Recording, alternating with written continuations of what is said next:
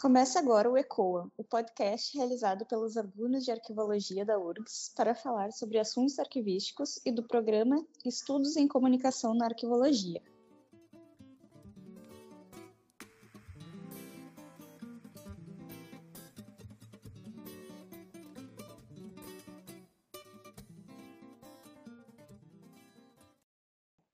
Eu sou Michele Rosa e hoje converso com arquivista, mestre e doutora em Ciência da Informação a professora Brenda Couto de Brito Rouco. Brenda possui experiência profissional em instituições arquivísticas, desenvolvendo trabalhos nas áreas de gestão e preservação de documentos físicos e digitais. Também atuou por nove anos no Arquivo Nacional. Neste episódio falaremos sobre a temática da sua pesquisa e atuação profissional, abordando o tema patrimônio documental, digital e memória, a urgência da preservação. Olá, Brenda. Obrigada por participar desse episódio. Gostaria que você pudesse falar um pouco mais sobre a sua trajetória e atuação. Olá, bom dia, bom dia a todos, todas e todos. Primeiramente, queria agradecer muito a equipe do ECOA, acho essa iniciativa fantástica, a possibilidade de disseminar conhecimento, disseminar informação para o público geral. Então, vamos lá, um pouquinho da minha trajetória. é, como todo mundo, eu caí na arquivologia meio que de paraquedas, né? São poucos os que, de fato, vão parar na arquivologia por já conhecerem a área. Ainda mais no meu caso, que já foi lá nos anos 2000. Então, assim, eu queria fazer algo que tivesse uma pegada na faculdade, que tivesse um, um viés cultural, um viés social, na época, minha irmã já fazia biblioteconomia, então, inclusive, eu falo que ela é uma grande incentivadora do que parar na arquivologia. E aí, ela fazendo biblioteconomia, ela falou, Brenda, a arquivologia também fala, tem o viés da arquivologia voltado para a cultura, do patrimônio, não sei o quê. E eu achei interessante. Aí, na época, eu fiquei em dúvida se eu iria fazer produção cultural, que aí eu, eu cursei na UF, produção cultural ou arquivologia. Fiquei naquela dúvida, naquela dúvida, optei por arquivologia porque eu achei que produtor cultural não teria muito mercado de trabalho. E como eu não venho de família de classe alta, né, eu falei, não, eu tenho que ter um trabalho, eu não posso ser utópico e pensar só no que eu gosto. Aí eu optei pela arquivologia, porque na época eu achei que o mercado de trabalho seria até melhor do que o do produtor cultural. E aí ingressei na faculdade. Só que aí tomei um baque no primeiro semestre, que não era nada do que eu imaginava. Ela primeiro era muito é, gerencial, né? Muito as questões administrativas, muito mais do que o cunho cultural, que era o que me interessava. Aí eu falei, vou cursar o primeiro período, vou ver o que dá, senão eu peço mudança de curso. Só que aí, logo depois, eu peguei uma disciplina com o Luiz Carlos Lopes, que era relacionada à introdução à comunicação. O professor Luiz Carlos Lopes, até já, já falecido. E aí ele foi e, e, trabalhou muito essa questão, cultura em massa, cultura popular, a questão dos apoios dos documentos a isso, a manutenção. E aí eu me apaixonei de fato, falei, não, é isso que eu quero, então eu já sei que eu quero trabalhar, vou trabalhar com a documentação, pensando nessa pegada, sabe, social e cultural, que para mim era muito cara à época. E aí segui no curso e fui. Só que, como qualquer pessoa que precisa trabalhar, não necessariamente eu atuei com o que eu queria. E aí eu fui seguindo o, o... as oportunidades me levaram a atuar com a gestão de documentos. E aí era uma questão muito administrativa mesmo, e foi o que eu fui levando enfim, fui trabalhei em vários lugares, fiz estágio como qualquer aluno de arquivologia. E aí nos estágios eu procurei sempre diversificar muito para ter muita experiência, até que eu me formei em 2004 na UF, em arquivologia. E aí fui trabalhar em vários lugares, trabalhei na Petrobras. Nesse período eu fiz é, lato senso e gestão estratégica, porque eu sentia falta desse cunho mais administrativo de fato, e eu fiz a especialização lato senso e gestão estratégica foi quando abriu o concurso para o Arquivo Nacional. Já dei um salto enorme, mas para resumir, senão né, vou ficar aqui o dia todo falando. E aí, nessa questão, quando eu prestei concurso para o Arquivo Nacional, quando nós entramos lá, nós passamos por entrevistas nos diversos setores do Arquivo Nacional. E aí, por verem minha experiência em gestão de documentos, é, me puxaram para a gestão de documentos. Apesar de eu querer muito para o permanente, para a parte, sabe, que eu achava que poderia ter ou permanente ou difusão, me puxaram para a gestão de documentos. E na época eu fiz a entrevista com a Cláudia Lacombe. E ela era líder do grupo de documentos digitais. Ela falou: Não, Brenda, você gosta de estudar, gosta de pesquisar? Eu falei: Gosto muito. Aí então vem para cá que aí você vai entrar, que é uma área nova, uma área que está começando, assim, né? Não era tão nova, mas que estava, em 2006, era que estava começando mesmo a, a, a, despontar as pesquisas de documentos digitais, A gente já tinha algumas pesquisas anteriores, tá? Não estou falando que tenha começado em 2006, mas assim, o grupo de estudo, pelo menos no Arquivo Nacional, estava se fortalecendo muito lá. E a Câmara Técnica era o momento que ela também estava se reativando, a Câmara Técnica de Documentos Eletrônicos do CONAR. E aí foi a oportunidade que eu tive. Ingressei nesse grupo, tinha a Cláudia Lacombe, tinha o Carlos de Tade e a professora Margarete, hoje a professora Margarete Silva da UF. E aí lá eu aprendi muito e mergulhei de cabeça nesse mundo e adorei o ambiente digital, atrelar as questões arquivísticas ao ambiente digital. E mais ainda, atrelar esse ambiente digital ao a temática que me levou à arquivologia, que era a questão da cultura, da memória. Então, consegui amarrar tudo nas coisas que eu gostava e na experiência que eu tinha.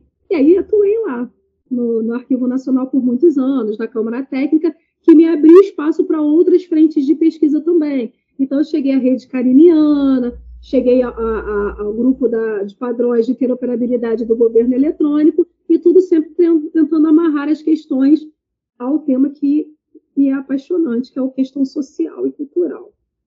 Esse é o meu perfil, eu gosto disso. Né?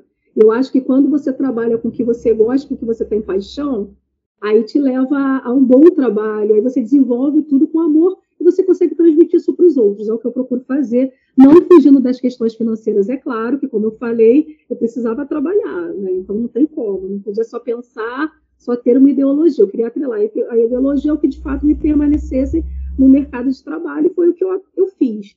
Aí, logo depois, eu queria muito dar aula, porque eu tenho esse perfil, eu gosto, sempre gostei. Dei aula em projetos sociais aqui na Baixada Fluminense, no Rio de Janeiro. Então, eu falei, ah, vou, quero para a academia, que eu acho que lá vou fazer a diferença. Para mim, não basta aprender, eu quero passar o que eu sei. Eu gosto dessa troca, né? Para mim, eu gosto muito dessa troca, gosto de ter aluno, os alunos me, me renovam a cada dia, trazem desafios, eu gosto de ser desafiada a cada, cada turma que eu tenho. Só que na arquivologia a gente só tem bacharelado.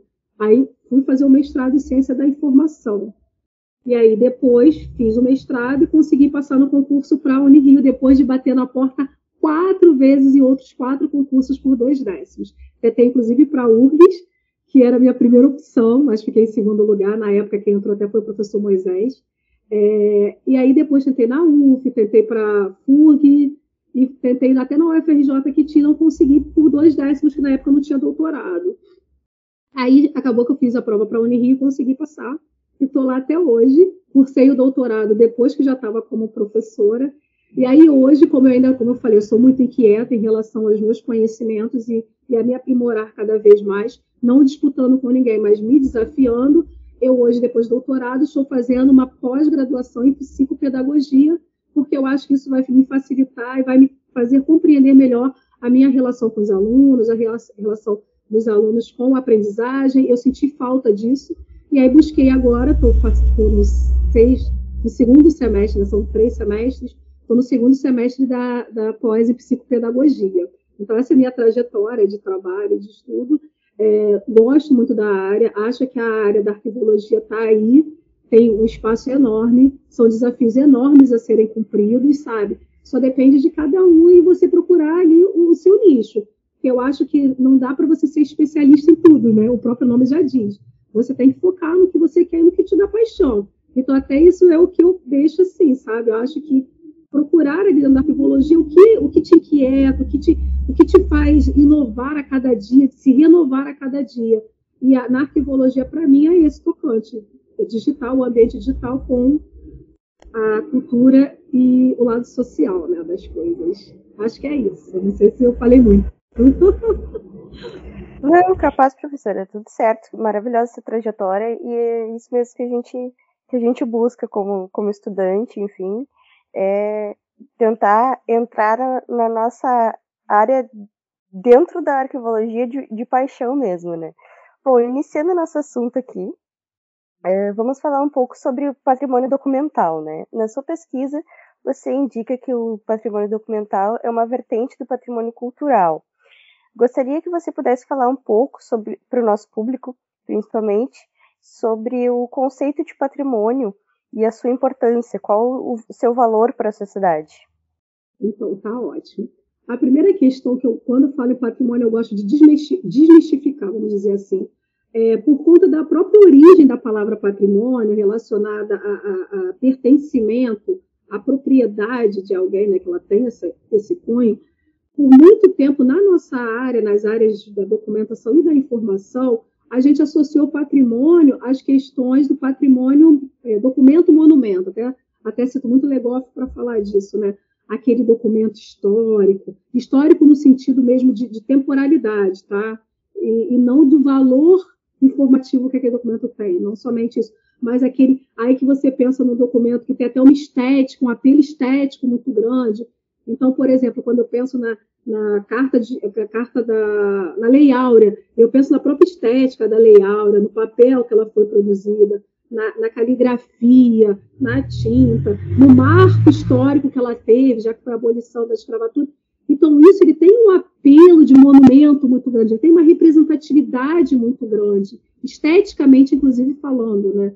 E isso acaba, a, acabou fazendo com que o senso comum associasse patrimônio a esse que, sabe, assim, a esse que enorme de monumento mesmo. Até porque, no princípio, o monumento era ligado às questões de arquitetura, de urbanismo. Então, eu pensava nas grandes prédios, os prédios históricos, tombados históricos aqui no Brasil, inclusive pelo IFAM. Então, eu pensava nas grandes construções barrocas, né, góticas, naquelas grandes igrejas, as abóbodas das igrejas, por exemplo, e tudo isso ia criando na gente um, um quê de patrimônio, assim, de pertencimento, mas maior ainda, um quê de reconhecimento enquanto algo grandioso. Associou-se assim o patrimônio a esse algo grandioso e algo antigo. E aí eu falei, não foi algo que me trouxe inquietude. Falei, não, não posso só pensar assim, sabe? O patrimônio não é só isso. O patrimônio vai além. Para minha pesquisa, eu comecei primeiro pela própria amparo legal. Então, fui no IFAM. O que, que o IFAM, no nosso caso aqui no Brasil, né? O que, que o IFAM, Instituto de Patrimônio Histórico e Artístico Brasileiro, né, nacional, o que, que ele quer dizer como patrimônio? E aí eu dissequei esse patrimônio. Inclusive, na, na, na, pesquisa, eu coloquei lá um gráfico que eu acho que fica mais fácil. Eu gosto muito desse, dos mapas conceituais, que acho que facilita a nossa compreensão, né? mais do que o texto mapa conceitual. Você trazer o gráfico para a gente é, é muito, para o ser humano, é muito fácil assimilação.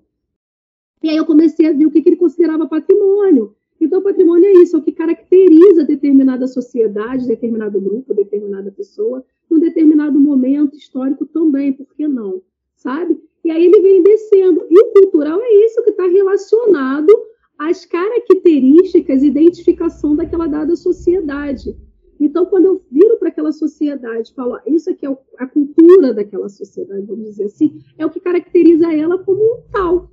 Se eu digo que isso aqui é a, o que representa, por exemplo, vou trazer hoje muito para a Baixada Fluminense, é o que representa aqui a Baixada Fluminense. Então, quais são os estereótipos da Baixada Fluminense? O que, que tem de cultural aqui também? O que, que nos representa? O que, que mostra? O que, que diferencia a, a, o, o, indivíduo, né? O indivíduo, o sujeito, vou falar sujeito mais que indivíduo. O sujeito que, que mora na Baixada Fluminense do sujeito da Zona Sul. Então, a própria fala, a forma dele se colocar, as gírias, a roupa, essa questão da conversa no portão, do vizinho ser seu melhor amigo, isso você tem muito mais aqui na Baixada Fluminense. Até por conta da própria estrutura daqui, aqui são casas, enquanto na Zona Sul você tem mais apartamento, a estrutura de você ainda tem muita mãe, eh, pais e pessoas desempregadas que acabam ficando em casa, tendo um contato maior com seus vizinhos, na, na Zona Sul não. Então você começa a ver características dessa cultura daqui, que tem a ver com variáveis eu não estou entrando no sentido de analisar cada variável, mas só apresentar esses aspectos culturais daqui. Então, eu já sei que aqui na Baixada Fluminense tem a gíria X, a forma de se vestir é tal. Então, por exemplo, por que, que você não tem muitas pessoas da Baixada Fluminense andando de salto alto, fino, o tempo todo, igual você na Zona Sul? Porque a pessoa da Baixada Fluminense pega trem, pega ônibus lotado para chegar no trabalho, muitas, muitas horas em pés. Então, uma característica acabou sendo daqui cultural é tênis, ou aquelas anabelas, por exemplo. Então, são características daqui, é o que vai fazendo com que eu, eu demonstre esse grupo social, né? E aí, os documentos fazem parte disso. Os documentos, ele entram como o quê cultural dentro do patrimônio cultural. Você tem o patrimônio como um todo, você tem o patrimônio cultural, e dentro do patrimônio cultural você tem o patrimônio documental. Por quê? Porque o documento expressa esse grupo social, essa sociedade ou esse sujeito. ela expressa no sentido de ter ali sua, sua, as suas informações retratadas, as suas ações retratadas, o seu modo de vida retratado, suas experiências retratadas, suas vivências retratadas. Então, nesse sentido, o documento faz parte desse patrimônio também. É o que o caracteriza, é o que o torna enquanto tal, sabe? O que está registrando as suas ações. Então, eu consigo, por exemplo, a partir de um documento, perceber em que período eu estou falando, a que sociedade se trata, quais as ações mais relevantes daquela sociedade. Dando um exemplo de um patrimônio é, que quase não é pesquisado, é, a patrimônio documental. Se você pegar os óbitos, você analisar, pesquisar um obituário, vamos lá, do século XVIII, por exemplo, você tem ali naqueles óbitos informações que a gente não tem hoje, mas você tem informações que passam dos patrimônios, então você passa ali é, informações do que pertencia, inclusive escravos que pertenciam, né? Se tinha escravo, quantas missas a família tem que rezar depois de morto, tudo. Então, quando eu começo a analisar esse obituário, por exemplo, esses documentos, eu consigo ter um reflexo da própria sociedade daquela época. Estou analisando como é que era, quem tinha missa, quem tinha escravo, quem não tinha, qual era o perfil daquela sociedade. Então, quanto mais bens você tinha, mais missas você tinha direito, aí você já atrela a questão religiosa, a questão econômica. E tudo isso, esse retrato social, esse retrato cultural, está descrito nos documentos que fazem parte desse patrimônio. Então, assim, a gente não pode é, separar uma coisa da outra. A gente tem que compreender o que eu quero entender como patrimônio, que aí eu vou arbitrar, porque tem isso, tá, gente, na nossa área. É, eu até falo própria definição do documento. Eu tenho a definição clássica de documento, como eu tenho a definição clássica de patrimônio.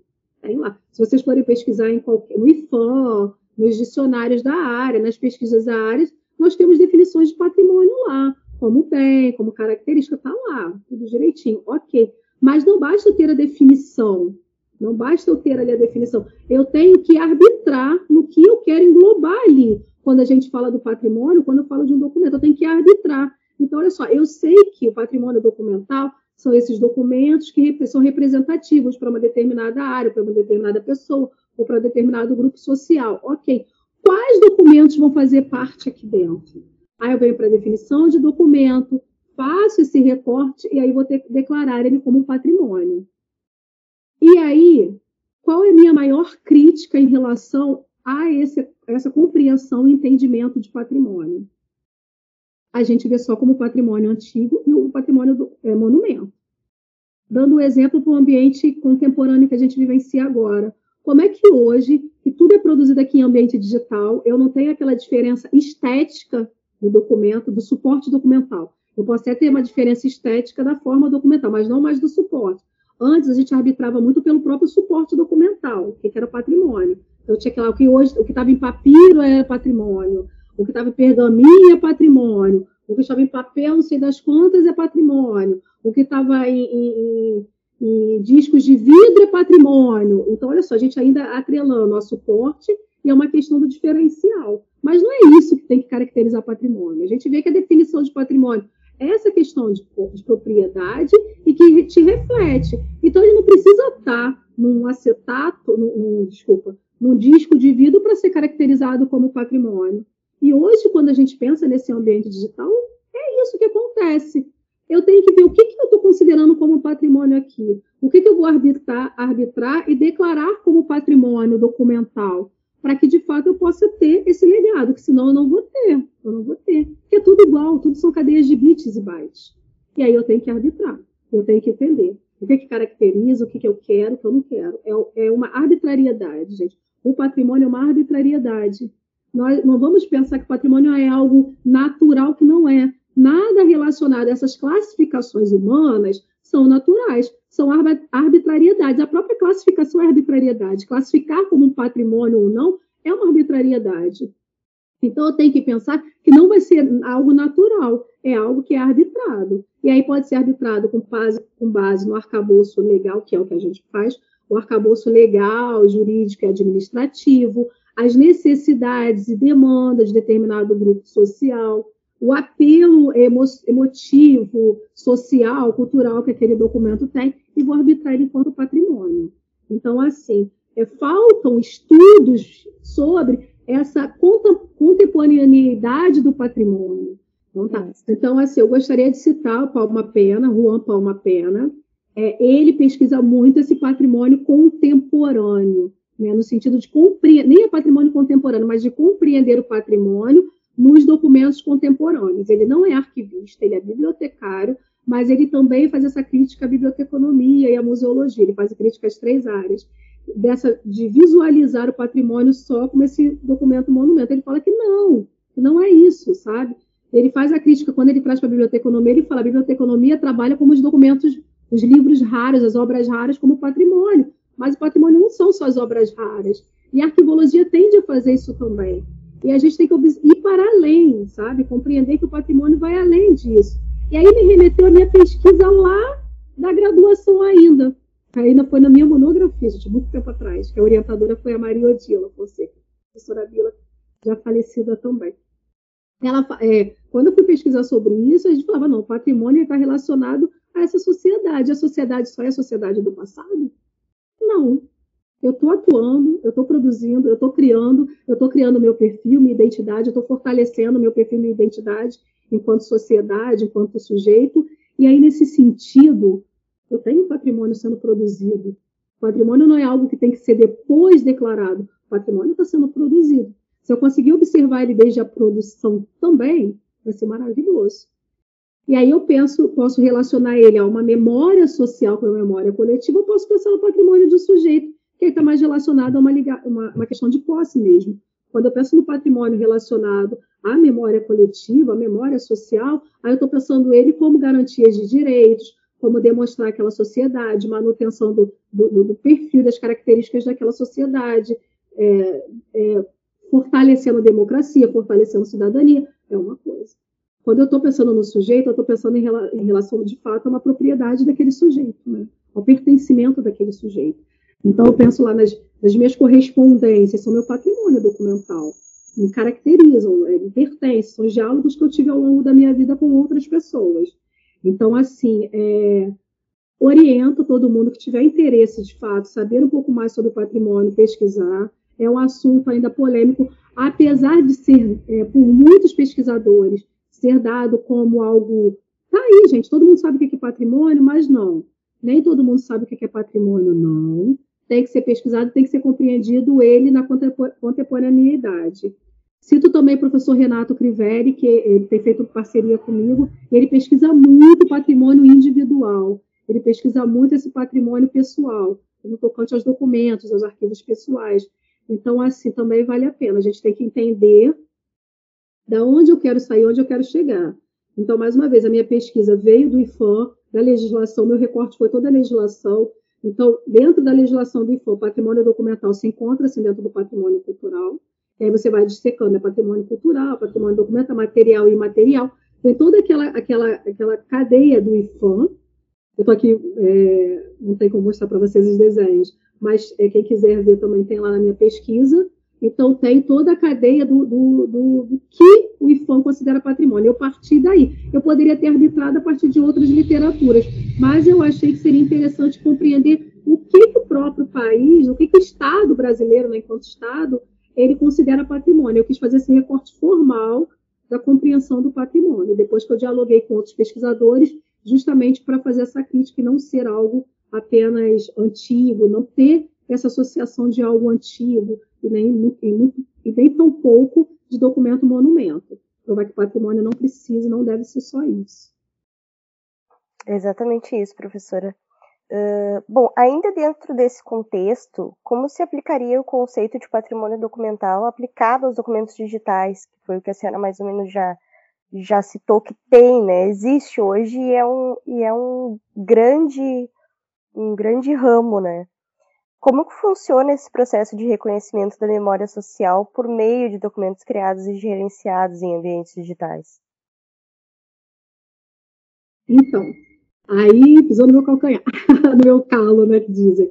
O que acontece? Eu tenho visto muitas pesquisas, é, é, graças a Deus, a ampliação das pesquisas no ambiente digital. Tem muito, assim, muitos pesquisadores estão vindo, começaram a observar esse ambiente digital agora. Tardio? Sim, tardio, mas pelo menos está sendo observado. Então, assim, eu acho que o primeiro grande problema é a, é a não observância desse ambiente como um todo.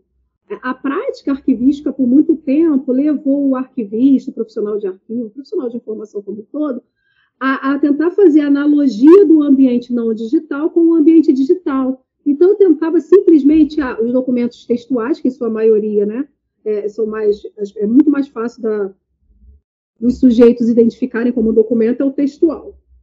Não que os outros não sejam, mas o textual acaba sendo mais fácil.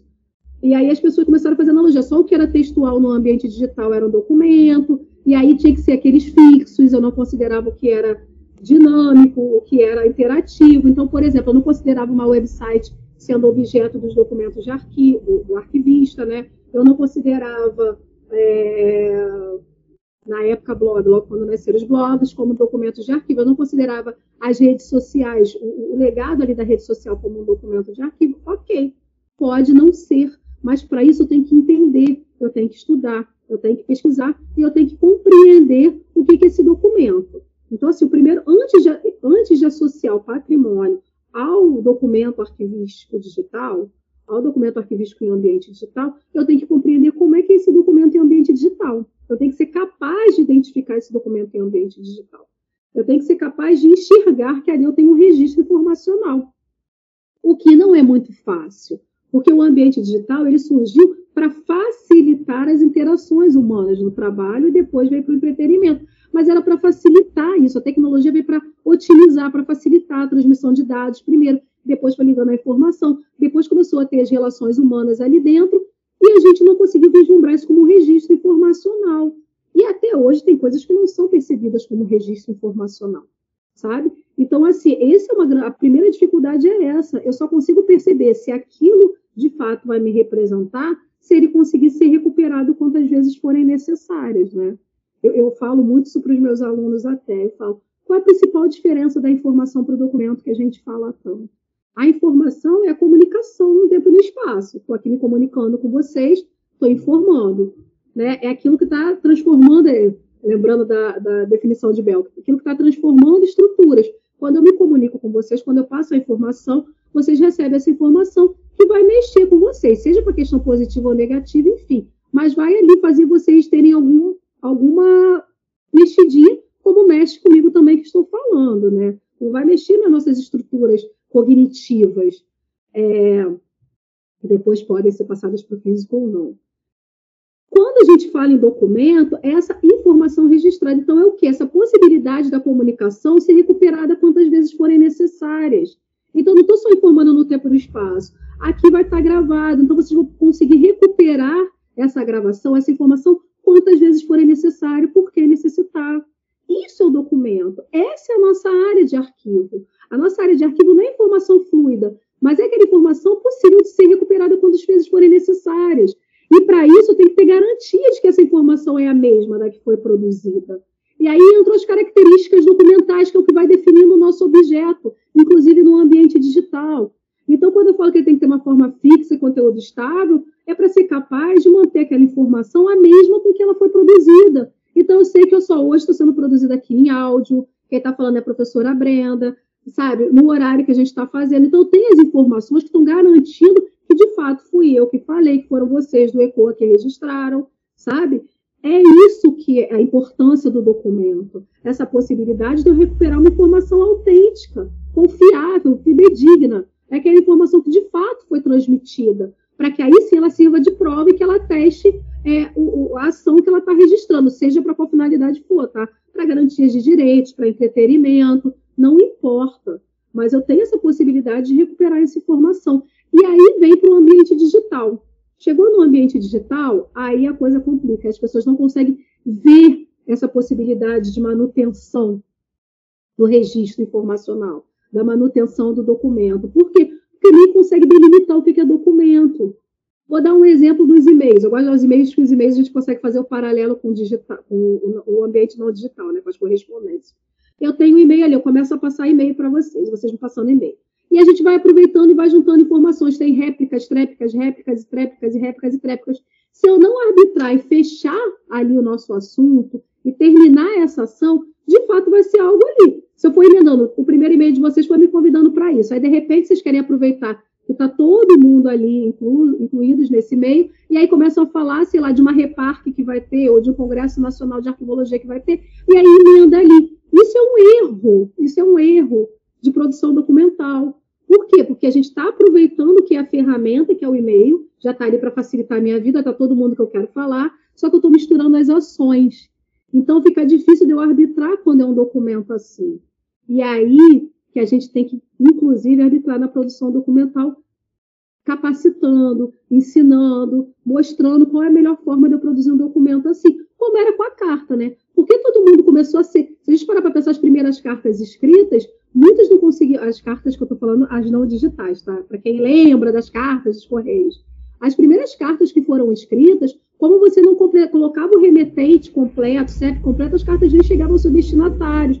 Então as pessoas acabaram sendo, acabaram aprendendo que para chegar no remetente, por que, que se convencionou? A parte da frente da carta é o remetente, a parte de trás é o destinatário. O destinatário tem que ter minimamente o CEP o número da casa para que possa achar. Os remetentes têm que ter identificação e endereço, porque se a carta não chegar lá, tem como voltar, tem como correio é, devolver. Isso foi sendo aprendido ao longo do tempo. E isso com o ambiente digital na produção documental, a gente também tem que fazer ao longo do tempo. Aprender essas boas práticas para cada vez ser mais fácil de delimitar esse documento, de identificar esse documento e aí declarar ele como um documento arquivístico. Uma vez declarado como documento arquivístico, aí sim eu vou relacionar ele ao patrimônio. Quais desses documentos vão compor o meu patrimônio? E aí vem mais uma vez a minha identificação de patrimônio documental. O que, que eu considero como patrimônio documental? O que, que daqui de, ah, são os meus documentos permanentes? Todos os documentos permanentes vão compor o meu patrimônio documental, ou aquele que tem um apelo cultural social maior. Enfim, eu tenho que arbitrar. Algumas instituições, por exemplo, consideram patrimônio documental tudo que é o permanente, que o permanente, sabe, é, é, tem ali, tem aquele apelo, já foi classificado como guarda permanente, eu posso recuperar a qualquer momento, e aí consideram. Outras instituições consideram patrimônio arquivístico tudo da atividade finalística, porque é o que de fato representa e caracteriza aquela instituição. O patrimônio arquivístico é a minha atividade finalística, são os que, estão registrando a minha atividade finalística, sabe? O patrimônio arquivístico do arquivo pessoal, ele considera todo aquele legado que foi arbitrado como o sendo próprio arquivo pessoal, alguns pesquisadores, tá? Alguns estudiosos consideram assim. Então, como eu falei, eu vou arbitrar. Mas para que eu possa arbitrar se aquilo é patrimônio ou não, eu tenho que, eu tenho que identificar ele como um próprio documento, o que não é identificado. Então, assim, a gente tem que compreender esse ambiente digital dinâmico e complexo do jeito que ele é. Então, eu pego todas as possibilidades de ferramentas. Eu estou pensando aqui, ó, hoje a gente está produzindo aqui no Skype. Se eu tivesse uma, uma, uma visão de que só é produzido é, em, outro, em outro suporte, em outro. E aí? Sabe?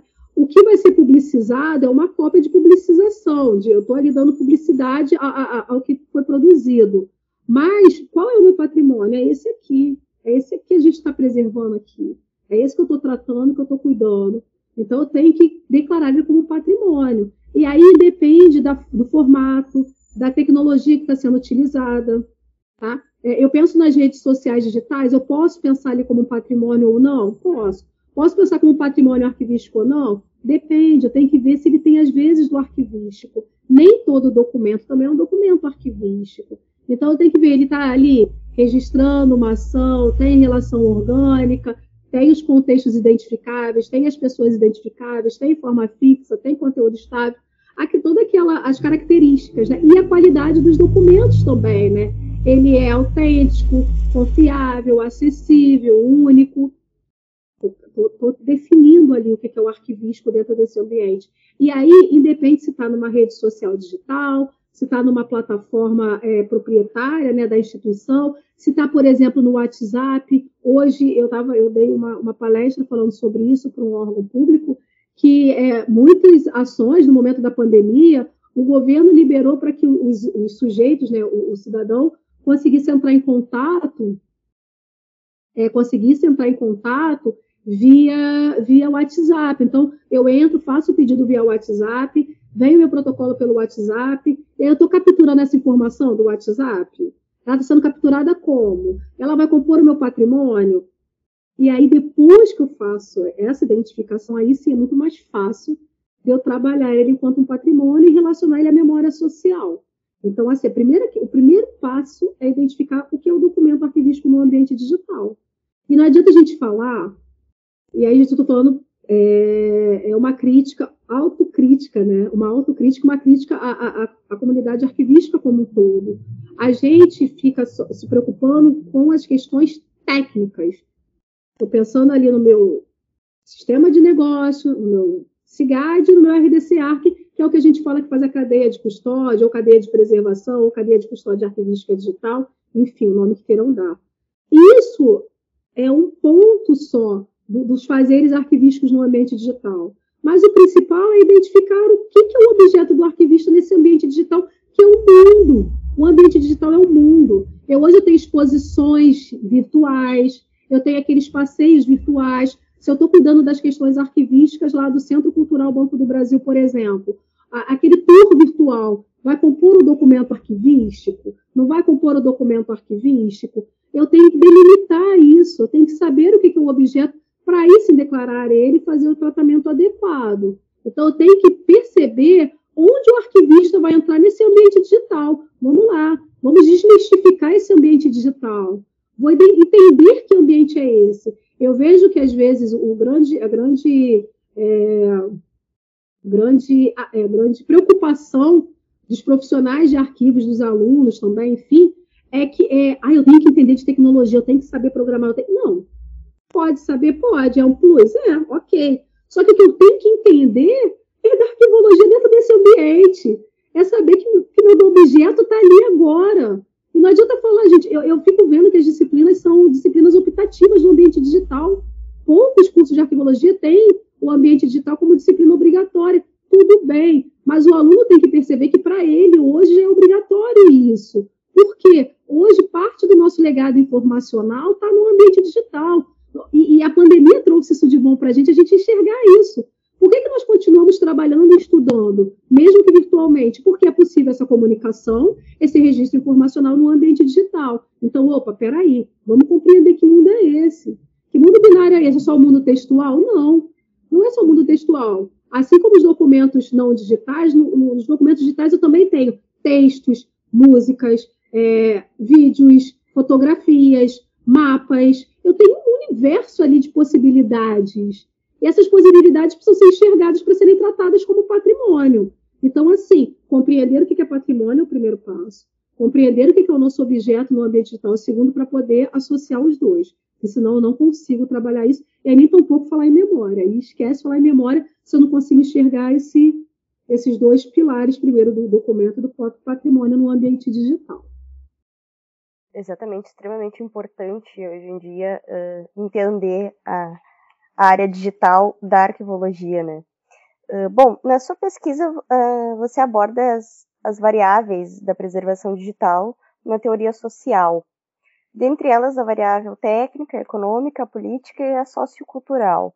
Com que variáveis, como que essas variáveis se comunicam com a preservação digital? Então, vamos lá. É, uma angústia minha, como eu falei aqui, é, é, às vezes o olhar míope que nós temos quando a gente pesquisa o nosso objeto da arqueologia, sabe? E aí, é, gente, eu estou fazendo crítica a mim também, a mim mesma, tá? Porque eu sou da área. A gente às vezes fica muito focado no que já foi dito, no que já foi dado. Porque a gente tem essa preocupação de, de, de estabelecer a área. A gente sempre fica, tem que fortalecer a área, tem que estabelecer a área. Ok, a área já está criada e cada dia mais vai sendo fortalecida como qualquer outra área do conhecimento. Só que o conhecimento é dinâmico, como a própria sociedade é. Né? O conhecimento faz parte, é pertencimento dessa sociedade. E assim, todas as áreas do conhecimento precisam também. E a arquivologia, às vezes, fica muito parada. Eu vi, por exemplo, como a gente começou com as pesquisas dos documentos digitais lá em 2000, como eu falei, tinha pesquisas anteriores, tá?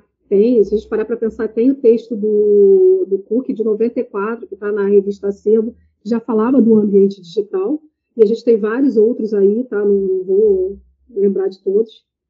Mas a gente já falava do ambiente digital. Só que a nossa preocupação, como a gente foi muito a reboque, como a gente demorou para compreender o papel do arquivo ali dentro, dos nossos documentos, a gente começou a perder muitos documentos e as características dos documentos arquivísticos. Então, como a área de arquivologia acaba sempre atuando de apagar incêndio, isso também aconteceu com o ambiente digital. Então, qual foi a primeira preocupação? Não, gente, aonde está sendo produzido, que são sistemas de negócio, como a gente vai fazer a gestão de documentos, como a gente vai fazer a preservação. E aí foi pensando mesmo no técnico, sabe? Como é que a gente vai fazer isso? Vamos pensar qual é o melhor sistema para fazer isso, qual é o melhor programa, como é, é a melhor forma de fazer captura, e aí nós fomos estruturando isso. Então, tanto é que hoje a gente tem as resoluções do Conselho Nacional de Arquivo que nos orientam em relação a, a criar CIGAD, que são sistemas de gestão, sistemas informatizados de gestão arquivística de documentos. Nós temos a resolução que fala do RDC-ARC, que é o repositório arquivístico digital confiável. Então, assim, nós temos as ferramentas, ok, mas fazer a preservação do documento não passa só pelas ferramentas. A ferramenta é um aspecto importantíssimo, sem sombras de dúvidas, mas ela não é o único. E aí, assim, a minha pesquisa eu recortei para o ambiente digital, mas ela pode ser projetada para o ambiente não digital também. Quando a gente fala em preservar, eu tenho que pensar que a preservação ela está inserida nessa sociedade, nas necessidades da sociedade. E como tal, como eu falei, ela é alimentada e alimenta essa sociedade, né? Todas as ações são assim, todo conhecimento é assim. Né? É, tem essa troca direta. O conhecimento vem dos sujeitos, os sujeitos é, é, se alimentam desse conhecimento, questionam esse conhecimento, criam novos conhecimentos. E assim também a preservação que faz parte disso. E para que eu possa ter esse trabalho da preservação, eu tenho que pensar nas variáveis que incidem nela eu arbitrei quatro variáveis, que eu acho que, na minha pesquisa, ela dava conta do que eu queria chamar a atenção. E aí foram as variáveis sociocultural, política, econômica e técnica. Por quê? Porque são as variáveis que atuam, que têm essas forças sociais, tá? E para fazer esse recorte, eu me baseei na teoria social, né? É, porque a teoria social fala disso, ela pega os grandes aspectos é, sociais e humanos para poder analisar determinado fenômeno. Então, ela trabalha, vamos supor, vou trabalhar o fenômeno do racismo. Então, eu pego e analiso ali as questões políticas e que incidem nesse fenômeno do racismo. Vou analisar o fenômeno LGBTQIA+, vou perceber nisso, vou pensar como é que isso funciona. Né? E assim vão todos os fenômenos chamados, a gente não sou eu que estou chamando de fenômenos, pela pesquisa são chamados de grandes fenômenos. Eu recorri a essa teoria social, aos pesquisadores das teorias sociais, para poder fazer, criar essas, criar não, é, desenhar essas variáveis para a preservação dos documentos digitais. Não foi eu que criei nada, quem sou eu para criar? Sou eu na fila do pão para criar alguma coisa, né? Não é assim. Eu fui, busquei nessas, nessas, na teoria social, as variáveis que dariam, que incidiam diretamente na preservação. E aí foram essas quatro que eu falei, né? E aí comecei, vou começar aqui ao contrário do que eu fiz na pesquisa. Eu comecei pela técnica. A técnica é justamente essa relacionada aos aparatos tecnológicos. Eu chamei de técnica e não de tecnológica, porque tecnologia vai além dos aparatos técnicos. Né? A tecnologia é a forma de pensar, de agir de determinada técnica que é utilizada. Né? E aí tem toda uma explicação lá na minha pesquisa do próprio conceito de tecnologia. Eu me baseei no Álvaro Vieira Pinto para poder falar sobre isso. E peguei a questão da variável técnica, é essa, de como é esse ambiente digital. Desenhar esse ambiente digital, compreender o ambiente digital, para que, de fato, eu possa fazer o tratamento, a preservação nesse ambiente. Então, é a técnica que me diz que eu tenho que ter um RDC ARC, que me diz o que é esse RDC ARC, como eu devo desenvolver esse RDC ARC, as ações que tem que ter nesse RDC ARC. É um aspecto. Então, minimamente, eu tenho que identificar o documento, a técnica me diz que eu tenho que ter estratégias de preservação, me diz quais são as estratégias de preservação, a migração, conversão, né? É, refreshing, a pedra de roseta digital, museu tecnológico e por aí vai, né? É, a técnica me diz isso. Ela fala qual hoje a possibilidade, o que, que eu tenho no mercado para atuar como isso, o que, que o nosso conhecimento é, possibilita desenvolver no ambiente digital para fazer a melhor preservação a partir da identificação dos documentos. Tá? Eu só tenho como fazer. Eu estou aqui respondendo da preservação, porque foi foco da minha pesquisa do doutorado, mas no mestrado já tinha falado de gestão. Então, assim, é, do doutorado, eu falo até dessa necessidade de identificação e da gestão de documentos, para que também eu tenha que preservar, porque se eu, não, se eu não identificar o objeto, mais uma vez, eu não tenho que ser preservado. No ambiente digital, não existe aquela. É, ah, eu achei uma caixa de documentos, igual acontece no ambiente não digital. Né? É, a gente já viu várias histórias, até em repórteres, falando assim: ah, achou lá no porão de não sei o que, caixas de documentos. No meio da floresta, jogaram caixas de documentos, caixas de fotografias. No ambiente digital, não. O ambiente digital ele é tão frágil que se a gente não arbitrar desde a produção documental, eu não vou ter documento a ser preservado. E aí não vou ter nem patrimônio, né? Eu não vou ter documento a ser preservado. Quem é que nunca perdeu um HD, queimou o HD, quebrou o pendrive? Ah, quem usava CD, o CD manchou, pegou, arranhou o CD, eu não consigo ter acesso à informação. Isso passa pelas questões técnicas, tá? Então, eu preciso ter um programa de preservação baseado também nas questões técnicas, na variável técnica. A variável técnica vai me apresentar isso. Tenho também, gente, só, e, e só um, um parênteses aqui. As variáveis, elas não são excludentes, tá? Pelo contrário, ela é, um, ela é uma, uma arbitrariedade conceitual, é uma forma de compreensão conceitual que eu tenho dos fazeres da preservação. Só que elas se relacionam o tempo todo. Uma incide o tempo todo na outra também. Como o próprio dinamismo da sociedade, as variáveis também são dinâmicas e estão entrelaçadas. É a tal complexidade tão falada por Morin. É tudo ali um novelo de lã complexo que se relaciona por diversas vertentes, forças, atores, situações. Então, assim, tem a variável técnica, só para explicar o que chamo de variável técnica.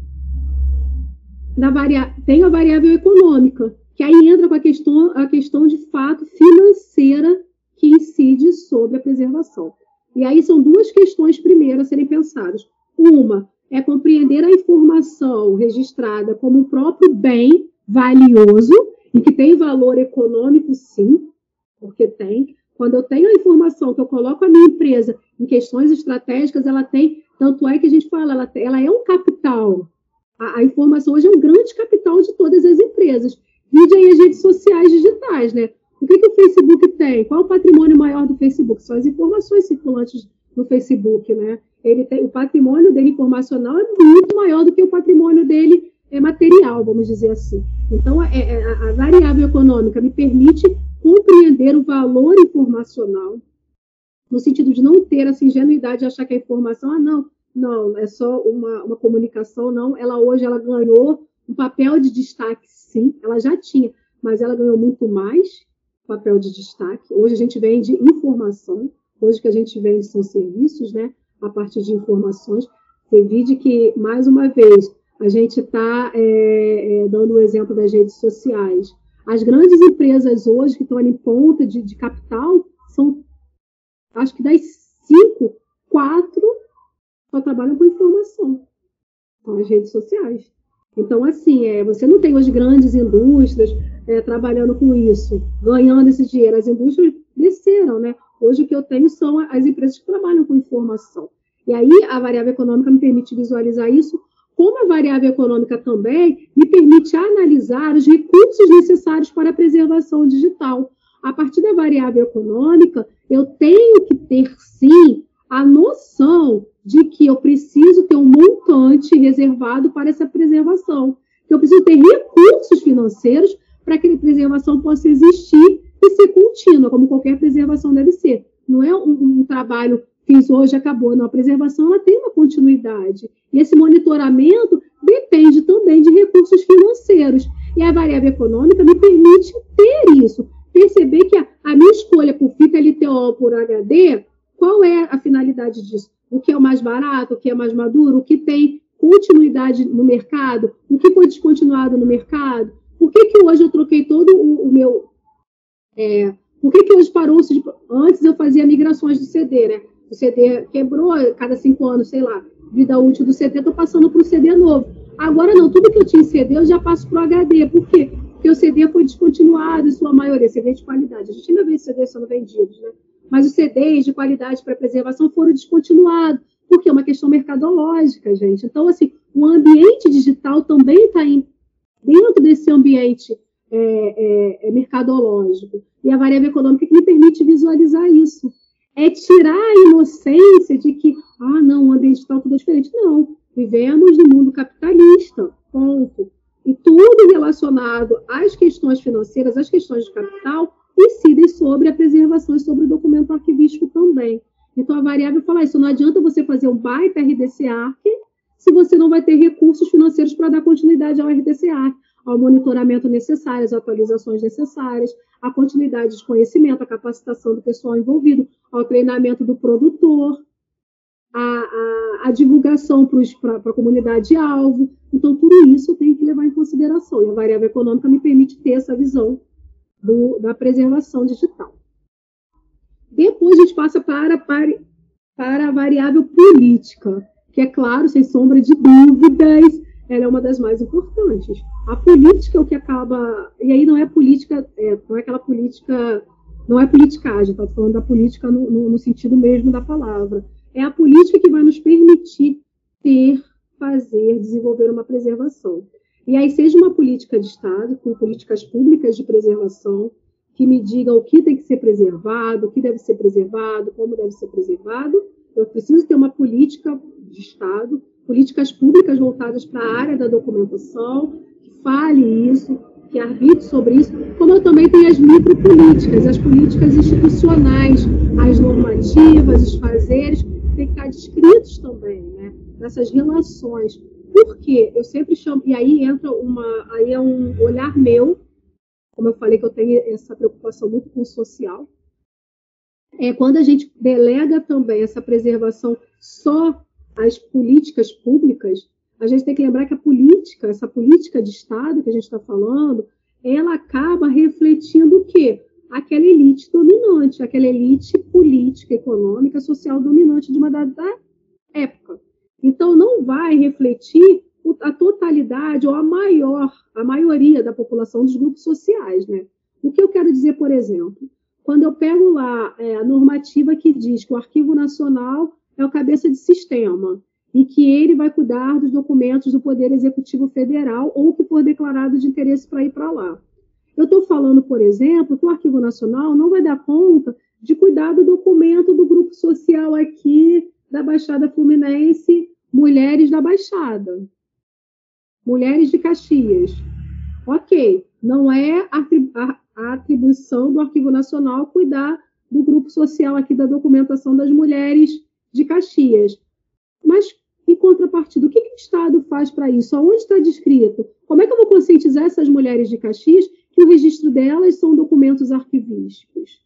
Sabe? Eu estou perdendo isso. Eu estou perdendo essa parte do patrimônio da memória social a não ser que eu esteja falando uma memória social elitizada, ou só essa legalizada, vamos dizer assim, né?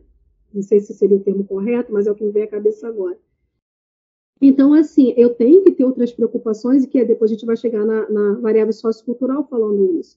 Mas a legislação, ela é arbitrária também. E ela não vai ser totalitária, essas as políticas públicas. Eu tenho que ter outras questões que complementem outras normativas. Aí, então, tem que a própria legislação, você tem decreto, você tem leis, tem decretos, tem medidas provisórias, tem instruções normativas, quando a gente vai falando dos órgãos, eu tenho que pensar também para quem está fora desse nicho do Estado. Né?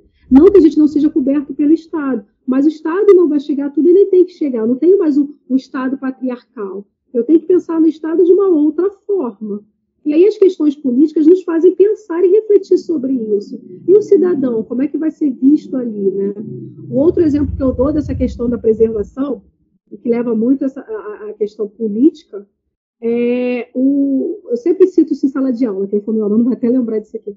É, o, os movimentos de 2013, lá do, da questão da passagem, que foi um movimento nacional que teoricamente começou por causa dos 20 centavos a mais da passagem, e as pessoas foram para a rua reclamando. Ok. E aí nós tivemos panelaço, tivemos tudo, e estava tudo sendo filmado, transmitido online, é, ao vivo, as pessoas faziam aquela, que eu odeio, aquela fotografia panorâmica, 360, isso para fazer preservação é horrível. Você faz a fotografia, fotografia em 360, e aí gravando, não sei o que, não sei o que, não sei o que. Bom, fiz. Eu estou falando porque eu fiz essa pesquisa para minha tese, tá, gente? E aí, quando você vai hoje buscar onde tem o que eu tenho dessa memória, eu tenho muito olhar do Estado sobre isso.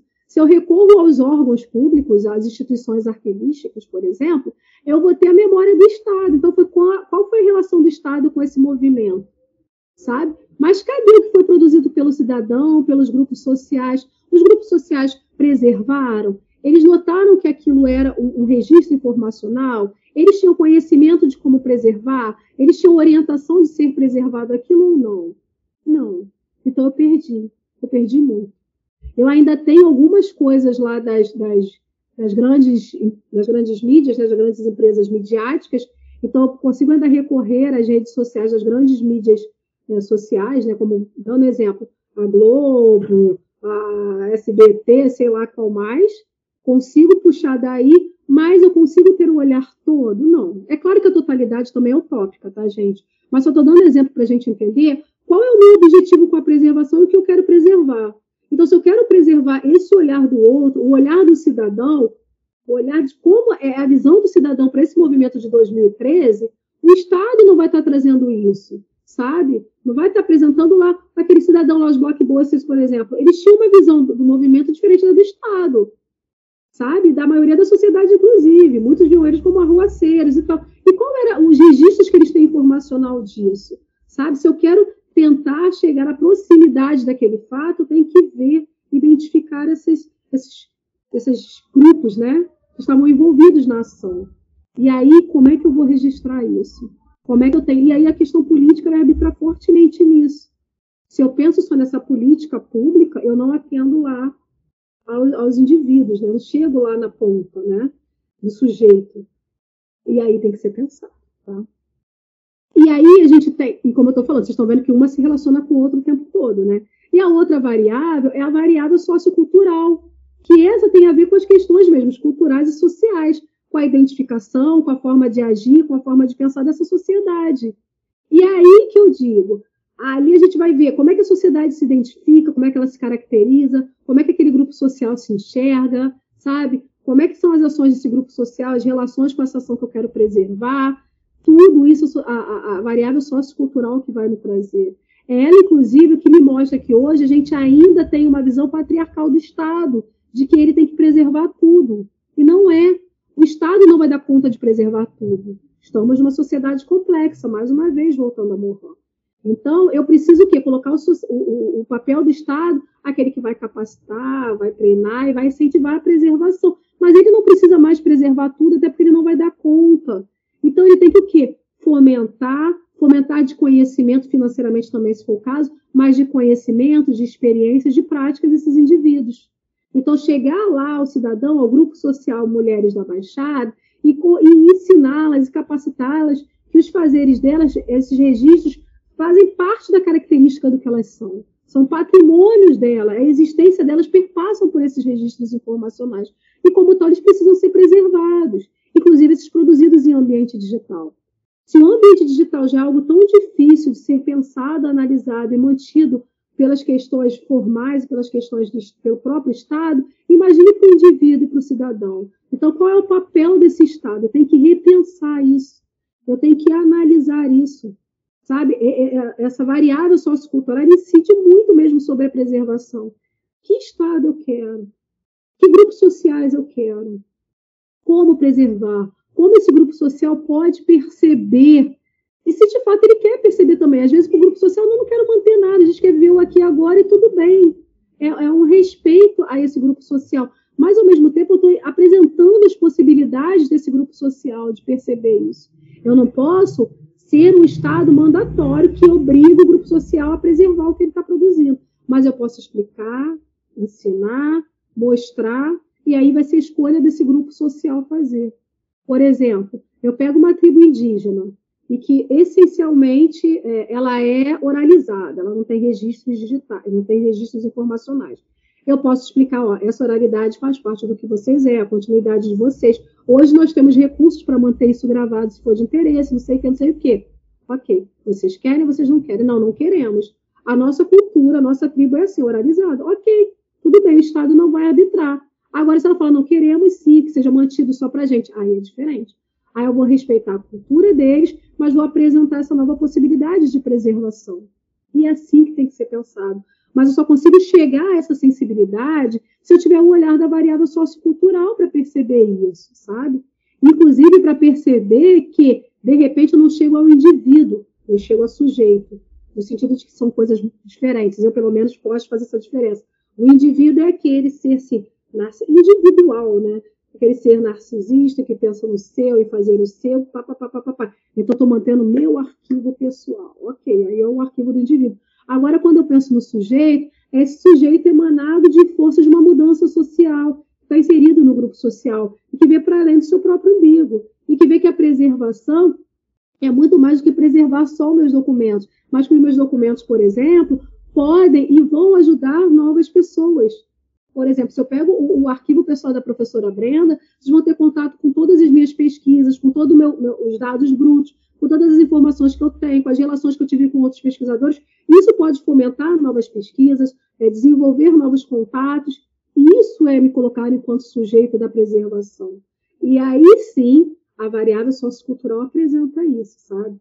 Então, a partir dessas quatro variáveis, a sociocultural, a política, a econômica e a técnica, eu consigo fazer a preservação mais ampla possível, da melhor forma possível, e que atenda às necessidades, sim, para a qual ela foi pensada, desenvolvida e criada, e aí eu relaciono ela à memória.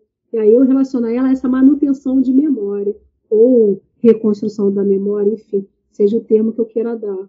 Por quê? Porque os documentos são artefatos de memória. Eles estão ali, a partir deles eu consigo re tá? reconstruir, mais ou menos, né? Reviver, reconstruir, montar, recontar, seja o nome que a gente queira dar. Cada especialista usa um nome diferente. Essa memória. Então, a partir de uma informação que está ali registrada no documento, eu faço reacender determinado momento, discussões, enfim, isso está relacionado. Como eu falei lá no início, é isso que demonstra aquela sociedade, que mostra que é quando eu falo da memória social, você pega essas informações relacionadas lá ao, movimento de 2013, eu vou ver qual foi a relação do cidadão, por que, que teve a briga, como é que foram as ações dos grupos políticos, do Estado, da mídia, e vou, e vou compreender que, na verdade, aquele momento foi muito mais do que apenas 20 centavos. Foram insatisfações e questões que extrapolaram 20 centavos, mas os 20 centavos foram estopim para isso, sabe? Então, assim, e eu gosto de dar esse exemplo de 2013, porque para mim ela foi a maior, a maior, não, a primeira, vamos dizer assim, uma das primeiras organizações e redes sociais para uma briga, para uma mudança, para questões sociais e políticas ali envolvendo toda a sociedade, né? a maior parte da sociedade. Totalidade é difícil falar, mas a maior parte da sociedade. Então, quando eu falo que esses artefatos, a partir dessas variáveis que me permitem preservar a melhor forma possível esses artefatos, né? Esses documentos, esses registros informacionais, eu consigo aí sim dar conta dessa manutenção da minha memória, sabe? É claro que, gente, também tem várias visões de memória do que é memória, que eu estou falando da memória coletiva e social. Okay? Bom, uh, voltando ainda a essa questão que a senhora estava falando política, as instituições brasileiras na atualidade, atualmente, a senhora, como a senhora avalia as iniciativas de preservação digital? Quais são os caminhos que precisamos percorrer para conseguir garantir a existência de um patrimônio digital? As instituições arquivísticas ou as instituições públicas como um todo? As instituições públicas como um todo. Então, eu acho que assim, é, hoje nós já avançamos muito no, no, tocante político, no tocante legal. A gente tem aí é, um arcabouço político, né, as leis, aí eu vou, vou, vou delimitar mesmo para as leis, que apoia essa preservação. Tem problemas? Tem. Muitas delas não foram negociadas e conversadas com a comunidade arquivística. Então, muitas ferem os fazeres arquivísticos, os procedimentos arquivísticos, né? mas estão aí, foram assinadas, vistas. Então, é, hoje eu tenho, as instituições públicas, elas têm a responsabilidade, já tinham lá com a Constituição, né? Na Constituição, na Constituição de 88, eu já tinha lá colocando a responsabilidade do Estado na, na manutenção do acesso à informação, enfim, né, da, da, da, dos registros documentais. Então, assim, eu já tenho uma responsabilidade legal para essas, essas instituições. e que aí foi sendo refinado nas leis, nos decretos e até nas resoluções. Só que muitas delas não se conversam, sabe? Não dialogam. Então, as instituições ainda ficaram tateando um pouco as questões da preservação em ambiente digital. Acho que, no nosso caso, assim, pensar a preservação com o olhar arquivístico facilitou muito a partir das resoluções do CONARC. Facilitou demais. A gente saber que eu tenho hoje que ter um RDCA, que o repositório arquivístico confiável, pensar nos cenários que esse repositório arquivístico ele, ele tem, pensar que eu tenho que ter um CIGAD, Sistema Informatizado de Gestão Arquivística de Documentos, sabe? Pensar na questão dos sistemas de negócio, como é que eu vou arbitrar, os metadados que já tem que ter ali para que eu possa já é, identificar os documentos como documentos arquivísticos, pensar na próprios instrumentos né, da arquivologia, tabela de temporalidade, o plano de classificação, a tabela de temporalidade. Enfim, eu acho que assim, a gente tem um amparo hoje legal para isso. Mas aí a gente ainda falta muito, muito, muito a questão econômica, sabe? É, muitas instituições elas têm dificuldade no desenvolvimento por questões do baixo, baixa, baixa é, o nome, recurso financeiro. Então, assim, estão é, se desenvolvendo me, melhor, estão se desenvolvendo melhor, mas falta muita questão financeira, falta muitos recursos financeiros, falta por vezes, a conscientização da alta administração ali também, da importância dos documentos. Eu sempre falo, o documento não é atividade finalística das instituições, então nenhuma instituição tem, salvo as instituições arquivísticas, as outras não têm como atividade finalística cuidar dos documentos, preservar os documentos. Não, os documentos estão ali para preservar as ações e atividades que elas estão desenvolvendo para que a missão dela aconteça. Então, o que eles querem é que tenha o documento ali, mas aí não para para pensar no custo, que eu tenho para fazer a preservação desse documento. Então, assim, é, uma, é algo que, assim, ainda está andando, sabe, pouco. Poderia estar tá andando melhor? Poderia, porque o ambiente digital ele é feroz e, e os documentos se perdem muito rápido. Mas, assim, ainda está andando pouco, tá, mas já está andando, sabe? Desde que está andando muito mais do que eu andava alguns anos atrás. Mas ainda precisa de um desenvolvimento muito maior, de uma conscientização maior. Penso também que melhorou muito com a pandemia. Como eu falei, a pandemia tinha que trazer alguma coisa de boa para a nossa área, ela trouxe essa conscientização, que as pessoas começaram a se desesperar, como é que ia manter, preservar isso? Essa comunicação, e quando eu precisar. Então, isso fez com que é, acendesse essa lâmpada da preservação também para quem antes não tinha, sabe? Fiscasse ali, opa, como é que eu vou manter isso daqui? Como é que eu vou manter isso daqui seguro? Como é que eu vou garantir que isso aqui é autêntico? Mesmo que não use a palavra autêntico, né? Assim, como é que eu vou garantir que isso aqui não sofreu nenhuma alteração? Então, acho que a, a, a pandemia trouxe, pelo menos, de bom para a gente. Alguma coisa tinha que vir desse caos que ela trouxe. Mas ainda é muito pequena, é muito incipiente, sabe? Acho que também a lei de acesso à informação, é, as leis que vieram, a lei de acesso à informação, a lei geral de proteção de dados, é, trouxe também essa conscientização, porque eu tenho lei que obriga, ao mesmo tempo, dar acesso, preservar os dados, preservar as informações sigilosas, e aí tudo isso passa pelas questões de gestão e de preservação. E aí as instituições começaram a perceber isso melhor. As instituições começaram a perceber que preservar não é pensar lá no, no documento, por exemplo, na fase permanente, como era pensado algum tempo atrás. Ou então pensar na preservação como aquela, como a conservação curativa, né? Só ah, quando tinha algum problema, rasgou o papel aí, vou preservar.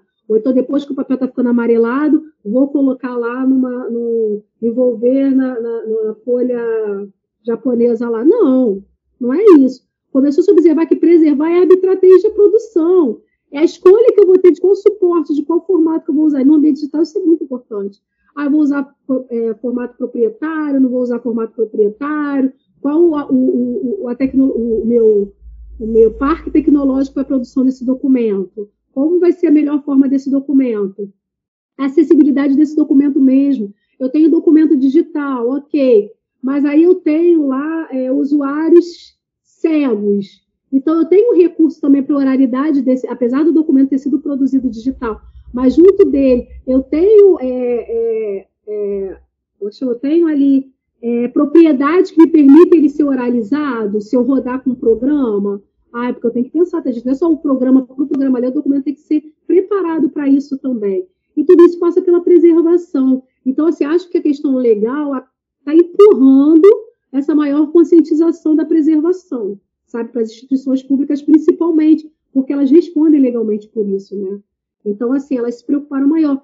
E também, por outro lado, a ampliação da área da arquivologia nesse debate.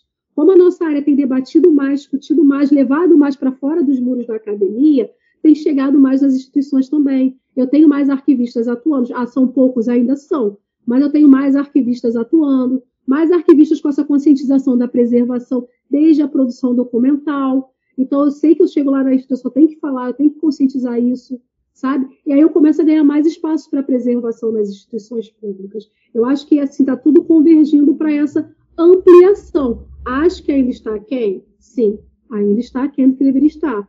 Penso que estamos perdendo muito documento? Sim, principalmente em ambiente digital. Como eu falei, ambiente digital é fácil ser perdido por questões, por diversas questões, sabe?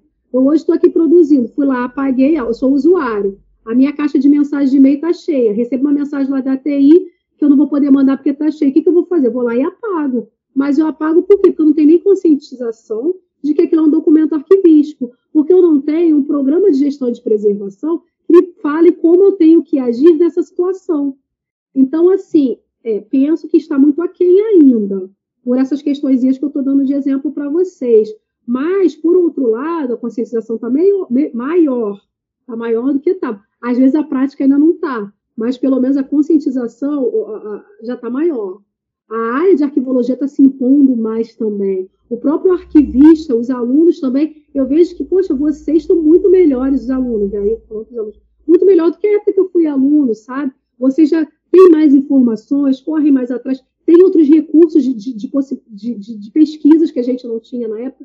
Então, isso está melhorando demais a área. Novos pesquisadores, os alunos participando de projetos de extensão, pesquisa, de monitoria, o que faz com que ele tenha maior conhecimento, maior sensibilidade da área também, sabe? É, você tem muitos eventos, o remoto também trouxe teve muitos eventos e continua tendo, que possibilita o aluno fazer evento até fora do país, mas remotamente, então que não tem um gasto. Ajuda o profissional também a se capacitar, sabe? Então, tudo, essa proximidade, o ambiente digital trouxe essa proximidade entre a gente também, academia, instituição, sabe? O que facilita muito as instituições públicas terem essa conscientização. Eu tenho profissionais arquivistas melhor capacitados, melhor sensibilizados para a área de preservação, e esses profissionais têm as instituições públicas. E aí trazem também essa sensibilidade para as instituições públicas, que é difícil, vai esbarrar na cultura institucional, a, mudura, a mudança de uma cultura institucional é difícil, demorada, e você tem que ir com calma, e é um dia de cada vez.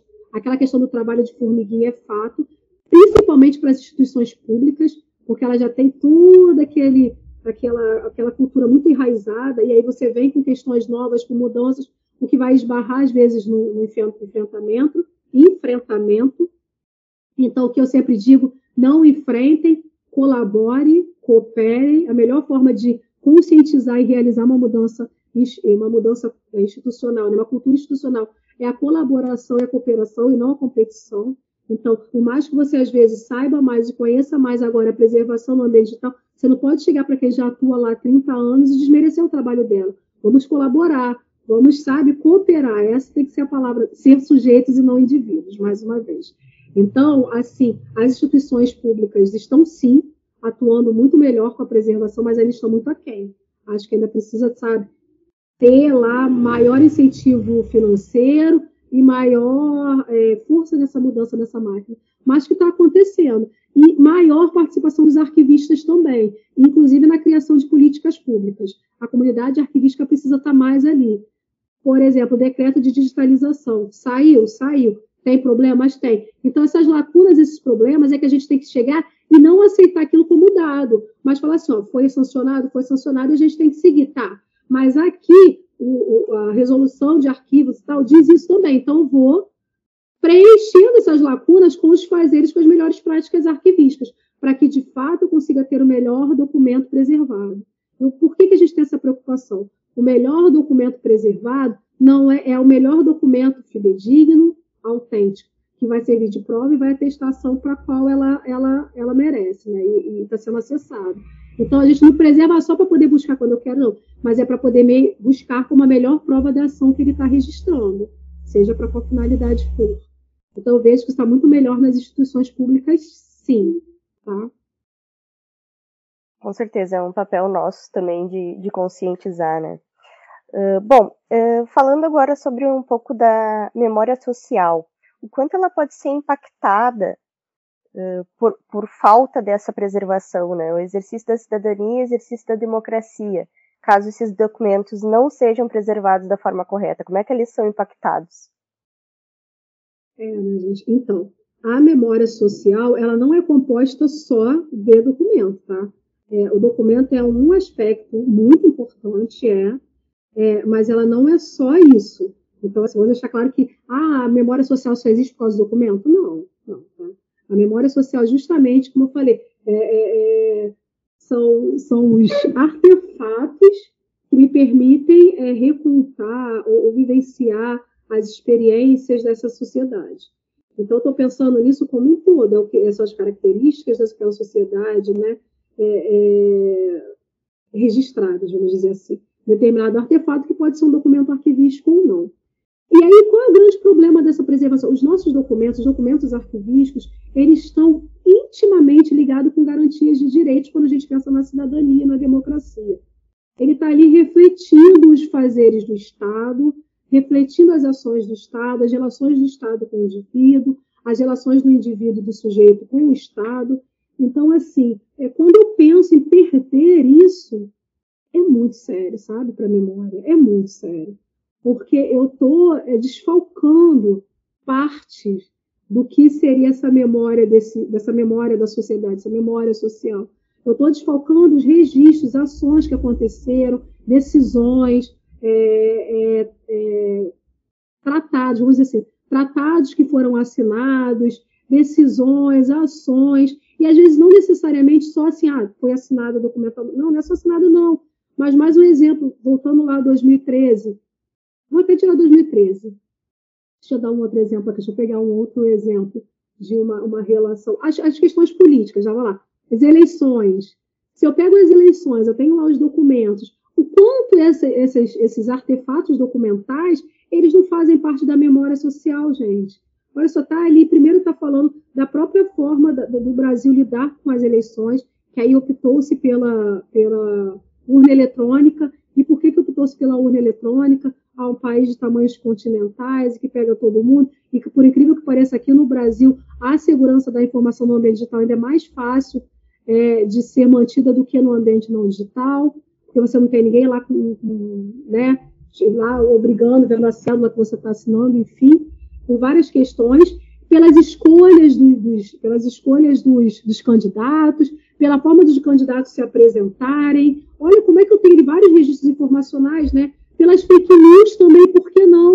As fake news são fenômenos sociais, as fake news estão aí, as fake news hoje representam sim a nossa sociedade.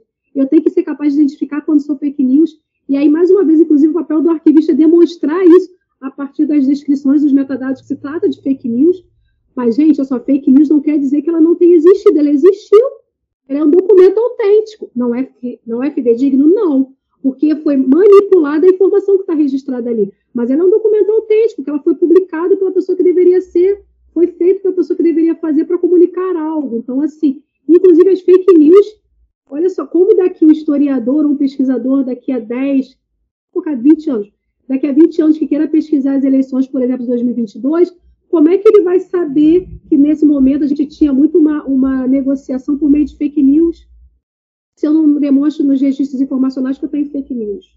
Sabe? Hoje eu sei, vocês sabem que tem fake news e que são fake news. Mas e daqui a 20, 30 anos? Daqui a 50 anos, por exemplo, que aí nós vamos estar bem velhinhos, eu pelo menos vou estar bem velhinha. E aí os meus bisnetos, os meus netos, ou sei lá quem, vai questionar.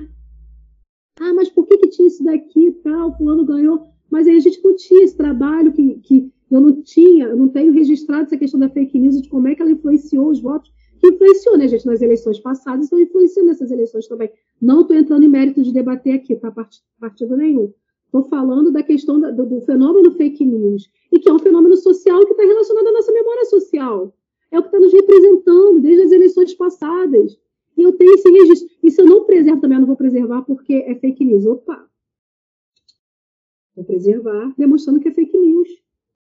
E qual é a relação dessa com o documento autêntico? Sabe? Então, peraí, opa, vou cruzar. Vou cruzar. Eu consigo. Por que, que a gente fala tanto das relações orgânicas dos documentos, né? Porque o cruzamento dos diversos documentos é que vão me permitir cada vez mais me aproximar da ação tal qual ela foi feita, tal qual ela foi construída naquela época. Então, se eu pego o documento X, que é o documento certo, e pego a fake news e estou cruzando, estou vendo ali os resultados que vão dar isso. Sabe o que levou a pessoa a votar em X e não em Y, por exemplo? Até que ponto essa manipulação da informação teve um impacto social muito grande? Isso faz parte da memória social.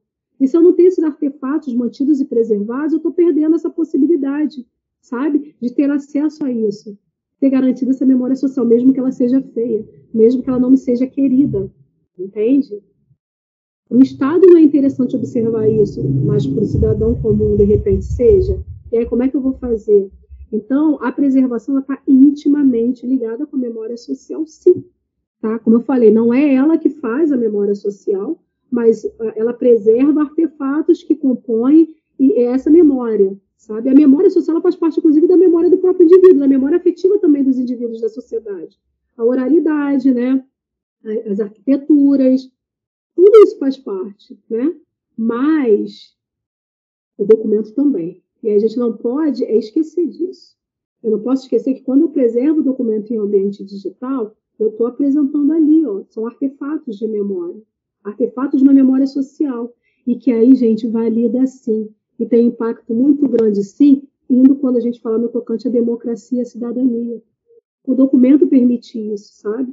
Quando a gente pensa, na, quando, quando o indivíduo quer lutar junto ao Estado, os seus direitos enquanto grupo social, enquanto sujeito ou enquanto grupo social, ele tem ali sim que apresentar essas informações, apresentar esses fatos registrados, sabe? E aí, como é que eu vou fazer isso se eu não tenho eles preservados? Se eu quero lá, por exemplo, pedir uma indenização porque eu fui espancada no movimento de 2013, como é que eu vou provar hoje que eu fui espancada no, no, lá em 2013? Eu tenho laudos eu tenho os registros, eu tenho as gravações quando eu fui espancada pelo Estado. E aí? Sabe? Quando eu quando estou, por exemplo, brigando lá pela, pelas mulheres da Baixada aqui, mães solos da Baixada, outro grupo que tem, mães solos da Baixada. Se ela não tem essas informações, como é que elas vão se, se, se não só identificarem como grupo, não, mas como elas vão existir para a sociedade enquanto grupo, enquanto grupo social que tem direitos e deveres, enquanto grupo que pode pleitear do Estado melhorias para cá, onde eu tenho uma grande incidência de mães solos. Qual é a questão que está aqui embutida? Então, eu preciso disso, sabe? Quando eu penso na, na, em ampliar a cidadania, e aí eu não estou falando da democracia só dos direitos de Estado, mas quando eu penso em ampliar essa questão da cidadania, é conseguir enxergar o indivíduo, o sujeito que está lá no Nordeste, que não tem luz, que não tem água e que ele está fora desse ambiente digital, onde o Estado pede que ele faça hoje o seu, o seu e-título. Ah, então o senhor procure uma zona próxima à sua casa. E a zona mais próxima desse sujeito que está lá do sertão é a três horas sentado no lombo de um burro. Isso é cidadania? Isso é democracia? Não, né? Então, assim, quando eu falo em preservar os documentos, eu tenho que preservar, inclusive, desse sujeito que nem tem documento, que é um ser analfabeto, mas ele, ele existe. E para que ele exista como tal, ele tem que ter esse registro dessa existência também. Senão essa memória vai estar sendo perdida, sabe? Está sendo excluída. A questão da cidadania, quando a gente fala para a preservação dos documentos, é inclusive mudar essa realidade cruel que a gente vivencia hoje. É uma realidade muito cruelzinha, muito cruel sim. É muito fácil, é muito confortável para mim falar sobre preservação digital quando eu tenho aqui um aparato tecnológico na minha casa, quando eu tenho internet, quando eu tenho computador, quando eu tenho recursos financeiros para fazer a preservação. Mas vai eu falar lá para o pessoal lá do sertão que se reúne para tentar ter água, que aqueles, aquelas, todas aquelas anotações que ele tem, aquelas falas que eles têm, fazem parte de registros informacionais que eles têm que preservar. Como eles vão preservar se não tem dinheiro nem para comer, não tem dinheiro para água?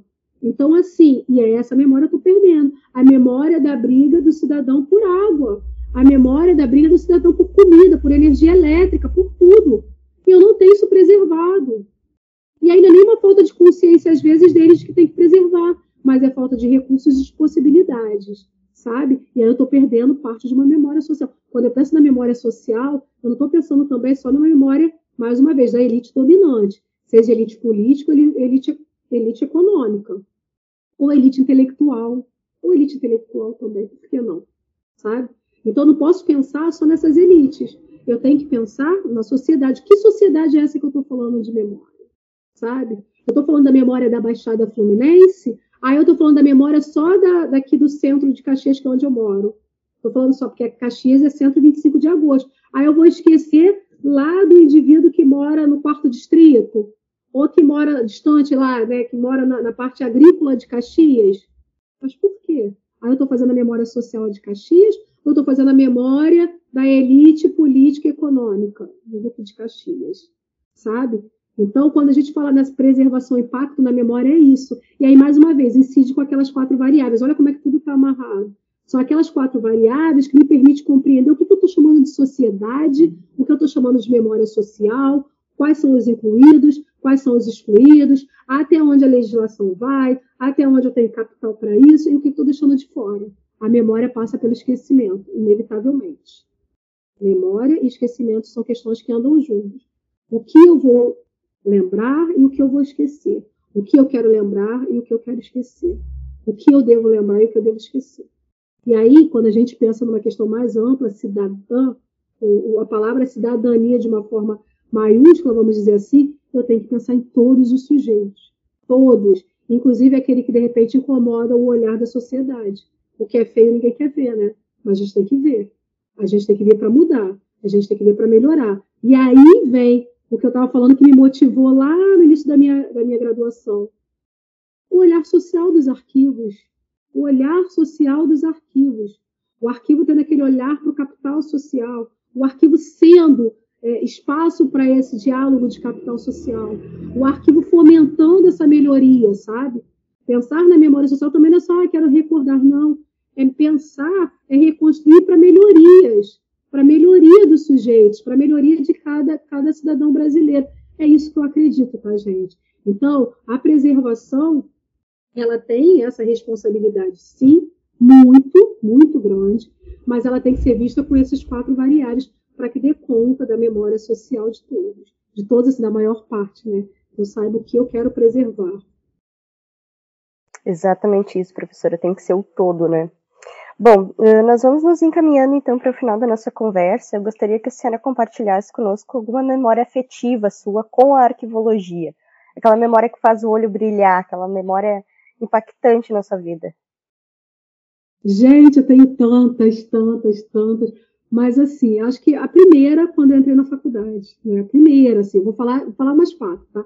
A primeira foi quando eu entrei na faculdade. É, cara, quando a gente entra na nossa primeira faculdade, assim, tipo, você se sente a pessoa mais importante da face da Terra.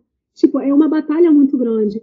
É, digo, tirando o meu perfil, mais uma vez, sou de classe baixa, venho da Baixada Fluminense, periferia do Rio de Janeiro, sabe? Então, assim, não tenho pais ricos, pelo contrário, sabe? Então, assim, gente chegar na faculdade, nós fomos as primeiras da família a chegarmos na faculdade, de fato, minha irmã e eu.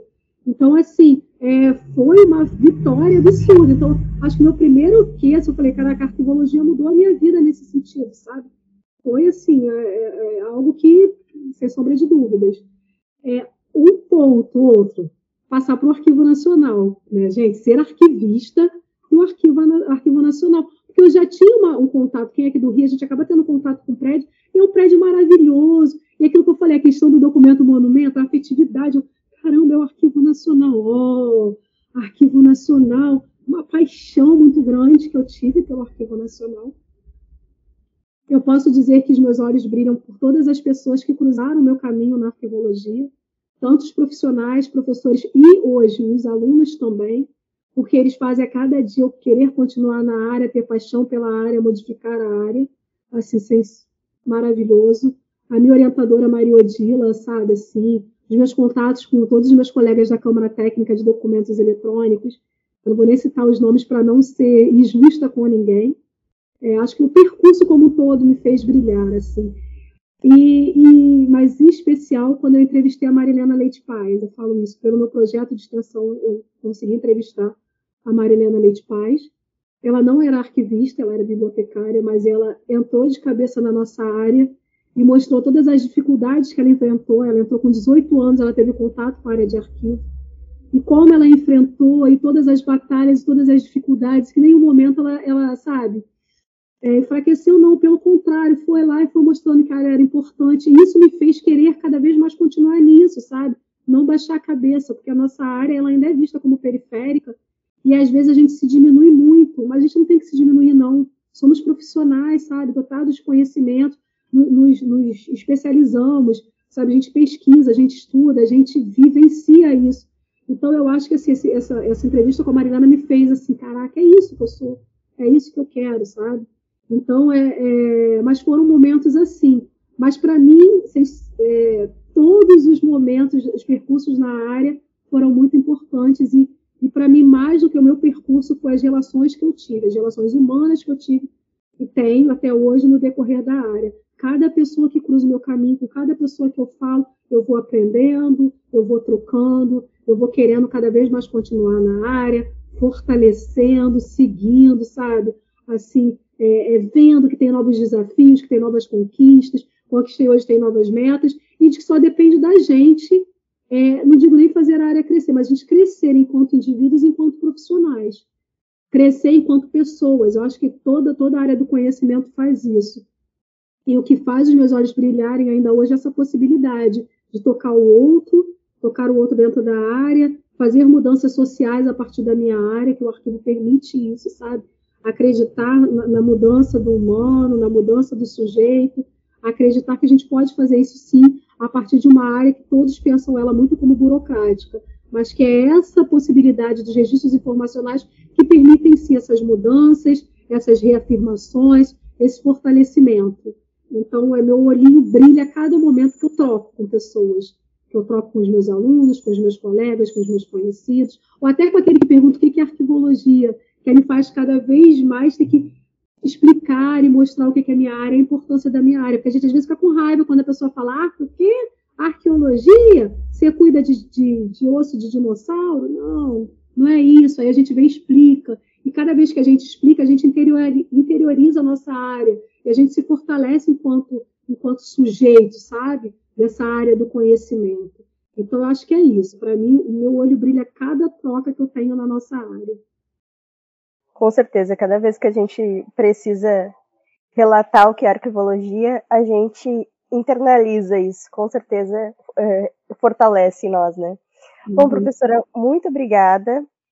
Muito obrigada, Brenda, por aceitar participar desse episódio conosco, disponibilizar um tempo, um pouco do seu tempo, conhecimento sobre o assunto. E caso queira deixar alguma consideração final agora, a fala é sua. Então, eu que agradeço muito, muito, muito, muito, muito mesmo. Mais uma vez, reafirmo, assim, gosto muito do projeto de vocês, acompanho. Os alunos também falam muito, assim, né? Até porque o podcast é uma, é uma dinâmica muito legal para alunos, para todo mundo. Agradeço muito, me coloco sempre à disposição. Como eu falei, adoro essa troca. Acho que ela é salutar, tanto quanto profissional, como pessoalmente, enquanto pessoa, enquanto cidadão, enquanto sujeito.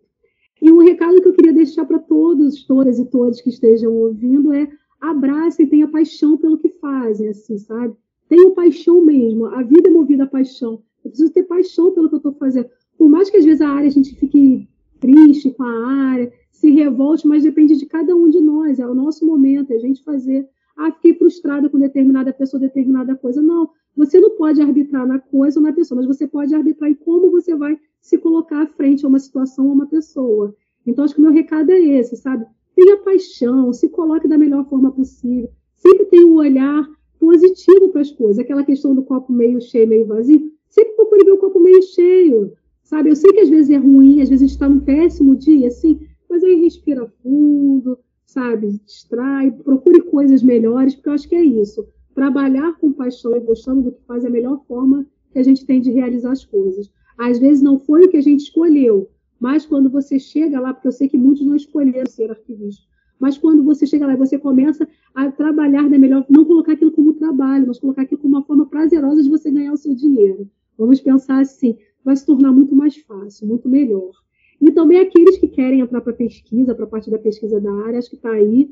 A área da arquivologia é uma área ampla, você pode atuar em, em diversas questões, então atuem e não esqueçam nunca, nunca, nunca do sujeito. Somos os sujeitos sociais, vamos pensar em tudo que a gente puder fazer para ajudar também a nossa sociedade, mesmo que seja no ambiente do nosso trabalho, mesmo que seja a gente ajudar duas ou três pessoas que estejam ao nosso redor. Mas acho que assim a gente vai tornando o mundo melhor e vai fazendo o nosso papel enquanto arquivista, enquanto cidadão. Acho que é isso que eu gostaria de deixar para todos, todas e todos que estejam aqui ouvindo a gente. Novamente, então, muito obrigada. Vamos encerrar esse episódio do podcast Ocoa, um projeto para dar voz à arquivologia e o pensar fora da caixa. Sigam a gente nas nossas redes sociais, ecoa.urgs, e se você gostou, não deixe de compartilhar. Até o próximo episódio.